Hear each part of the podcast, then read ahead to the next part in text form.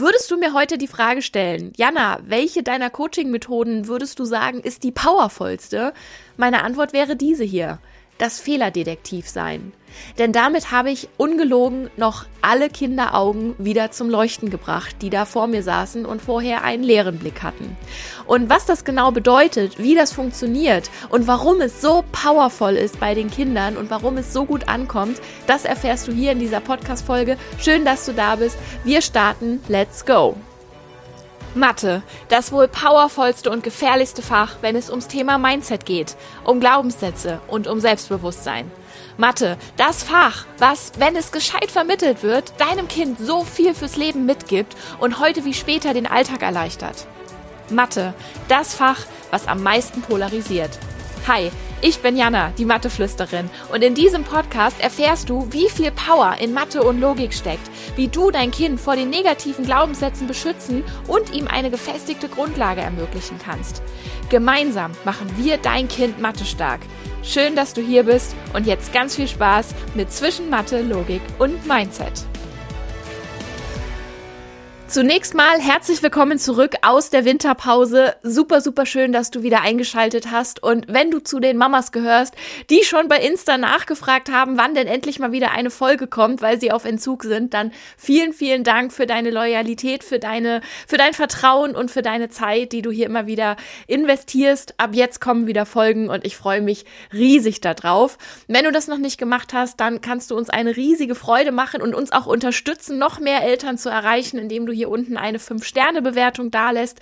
Da kannst du hier einfach unten ein bisschen runterscrollen und dann kommen die Sterne, dann klickst du einmal drauf und äh, kannst natürlich auch gerne noch was schreiben. Da freuen wir uns natürlich noch mehr drüber, denn es ist einfach die schönste Rückmeldung und die einzige Rückmeldung, die wir hier im Podcast bekommen von dir. Und das lässt unsere Herzen höher schlagen und noch motivierter sein, hier wirklich jede Woche ab jetzt wieder richtig coole neue Folgen mit super viel Mehrwert für dich rauszuhauen. Und damit kommen wir auch schon zum Thema dieser heutigen Podcast-Folge. Folge das Fehlerdetektiv sein. Und damit meine ich natürlich nicht, dass du einfach hingehst und die Fehler deines Kindes suchst, denn das macht schon die Schule zur Genüge und auch dein Kind merkt ja oft, wenn es falsch ist, beziehungsweise ist das schon der ein super Schritt, wenn es merkt, dass da etwas schiefgelaufen ist. Und das ist der absolut richtige, ja, Weg, auf dem es dann ist. Und die Schule holt dein Kind da aber leider nicht ab, sondern die Schule haut halt mit dem Knüppel drauf und sagt, nee, falsch, mach nochmal. Und, und würdigt das gar nicht und wertschätzt das gar nicht, wenn dein Kind schon selber gemerkt hat, ah, da ist gerade was schiefgelaufen. Und dieses einfach nur ein rotes F dran schreiben, das zerstört so viel Motivation. Denn worum geht es mir? mit diesem Fehlerdetektiv sein. Da geht es mir darum, dass du mal schaust, was denn eigentlich schiefgelaufen ist. Denn auch bei den Erstklässlern, auch bei den ganz Kleinen und Zweit- und Dritt- und Vierte Klasse natürlich auch, aber es geht in der ersten Klasse los, da sind die Aufgaben und die Denkprozesse hinter so einem Lösungsweg schon so viel komplexer, als es uns zunächst erscheint. Denn wenn ich dir jetzt sage, rechne mal 8 plus 5, dann ist das für dich eine einfache Aufgabe. Und ich wiederhole mich hier ja auch immer wieder, wenn ich sage, ja, das erscheint eine einfache Aufgabe für uns, aber du machst das auch schon 20, 30 oder 40 Jahre.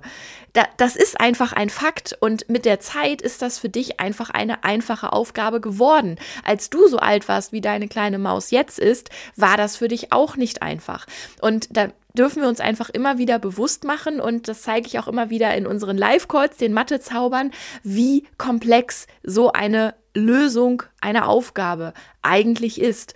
Und dann ist auch völlig klar, wenn wir uns das mal angucken in dieser Komplexität, dass in diesem Lösungsprozess an ganz vielen Stellen etwas schiefgehen kann. Und wenn deine Maus da jetzt auf eine falsche Lösung gekommen ist, klar, an dieser Lösung ist erstmal nichts zu rütteln. Das ist dann faktisch nicht richtig. Wenn da steht 8 plus 5 ist gleich 12, ja, dann ist das falsch. Ganz klar. Aber es wird nicht alles falsch gewesen sein. Und ich wiederhole das nochmal, weil es ist super, super wichtig. Und das ist auch genau der Punkt, wo einfach die Motivation eben bei den Kleinen schon direkt zerstört wird. Wenn da etwas falsch gerechnet wurde, dann ist nicht der ganze Rechenweg falsch gewesen. Und zwar zu 99 Prozent.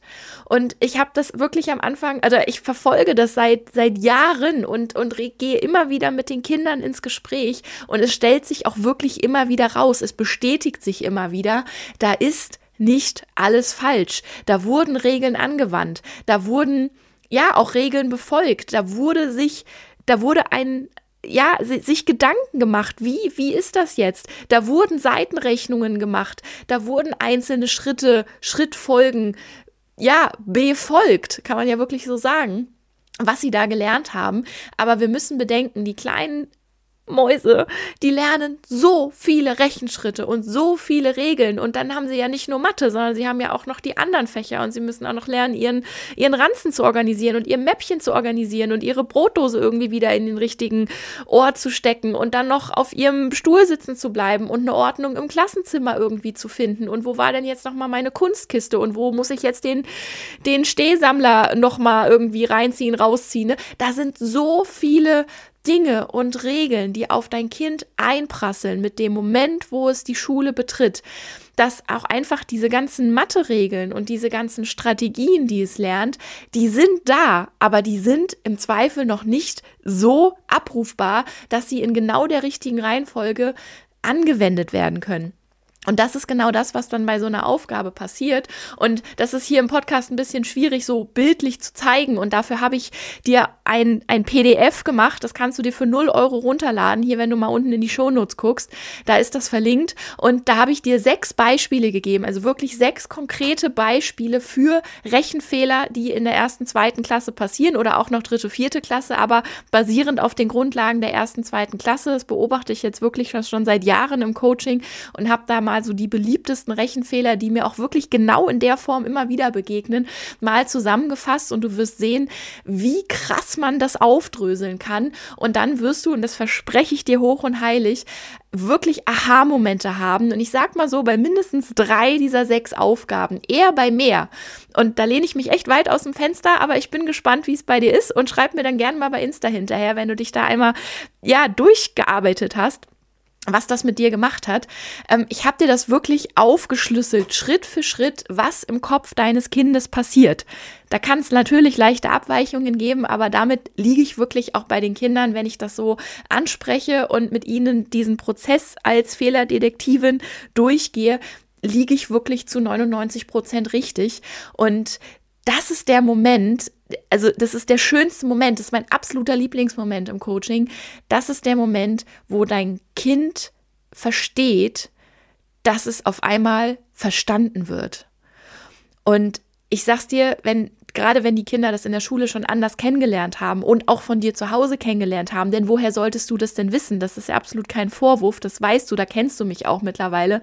Ähm, das ist das, das muss man ja wissen, das muss einem jemand sagen und dafür bin ich ja da und dafür hörst du diesen Podcast, weil du verstanden hast, dass da mehr ist, dass hinter Mathe auch in der Grundschule schon so viel mehr steckt.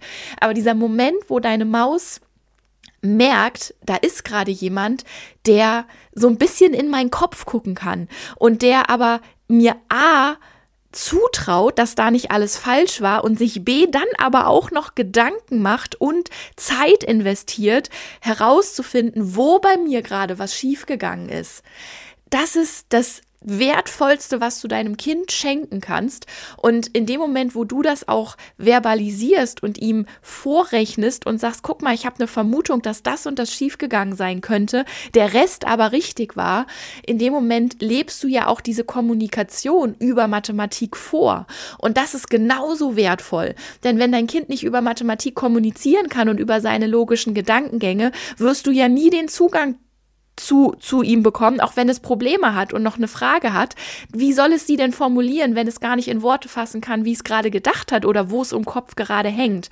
Und da ist, deswegen, das schlägt mehrere Fliegen mit einer Klappe dieses Fehlerdetektiv sein, weil da kannst du das eben super vorleben und mit deinem Kind üben und gleichzeitig eben diese Wertschätzung entgegenbringen. Hey, ich sehe deinen ganzen Rechenweg und A bin ich, wie gesagt, davon überzeugt, dass da nicht alles falsch war. Das ist ja auch schon ein Vertrauen, was du deinem Kind da entgegenbringst und ihm suggerierst, hey, ich traue dir zu, dass du das kannst. Auch wenn die Lösung jetzt noch nicht richtig ist, traue ich dir zu, dass da schon ganz viel Wissen und Anwendung und Verständnis drinsteckt. Und auch das ist etwas, was, wo, was in der Schule einfach viel zu kurz kommt. Und ob das jetzt aus Zeitmangel ist oder aus Fachkräftemangel oder aus, das kann ganz ganz, ganz viele Gründe haben. Und da möchte ich auch hier wie immer nicht per se alle Lehrer angreifen, denn ich weiß, wie schwierig das ist, da bei 25 Kindern so einzeln in diesen Denkprozess einzusteigen. Das ist in einer 45-minütigen Unterrichtsstunde schlichtweg nicht möglich. Auch da, das ist mir immer ganz wichtig zu sagen. Aber deswegen ist dieser Podcast ja für dich zu Hause als Mama, Papa, Oma, Opa, Tante, Patentante. Ich habe schon so viele Familien hier begleitet äh, und so in so vielen verschiedenen Konstellationen. Aber bei dir zu Hause, bei den Hausaufgaben oder am Wochenende beim Spielen, beim Kniffelpunkte ausrechnen, da hat dein Kind diesen diesen großen Vorteil, mit dir im Eins zu eins zu sein. Und da habt ihr diese Zeit, beziehungsweise könnt sie euch nehmen. Und ich kann es dir wirklich nur von Herzen empfehlen, dass ihr euch diese Zeit nehmt, denn sie ist super, super wertvoll. Und wie gesagt, hier Beispiele in der Podcast-Folge zu, zu nennen. Ich brauche dafür Schrift und, und so weiter. Deswegen, dafür ist dieses PDF gedacht, dass du jetzt hier diese Podcast-Folge hörst, dir das jetzt direkt runterlädst und dir das mal anguckst und dann in Zukunft die Hausaufgaben deines Kindes unter ganz anderen Augen siehst und auch, ich habe das wirklich ausformuliert, was im Kopf Kopf deines Kindes passiert und dir damit auch schon ja sechs Vorlagen geschaffen, wie du diese Kommunikation deinem Kind vorleben kannst. Also da hast du wirklich was ganz, ganz Wertvolles in der Hand. Da habe ich jetzt lange dran gearbeitet. Jetzt ist es endlich online und ich bin mega gespannt auch auf deine Rückmeldung natürlich. Also auch da machst du mir natürlich eine Riesenfreude, wenn du mir hinterher bei Instagram schreibst und ja, einfach mal sagst so, hey krass, ja, das war gerade mein Aha-Moment. Oder natürlich auch ein paar Tage später, wenn ihr bei den Hausaufgaben dann so einen Fehlerdetektiv-Moment hattet und einfach du Kinderaugen strahlen, hast strahlen sehen dann auf einmal. Und auch da freue ich mich natürlich riesig, wenn du mir das dann schreibst und, und diese Freude teilst. Denn genau dafür mache ich das ja, weil leuchtende Kinderaugen und motivierte Mäuse sind einfach das Wertvollste, was wir haben.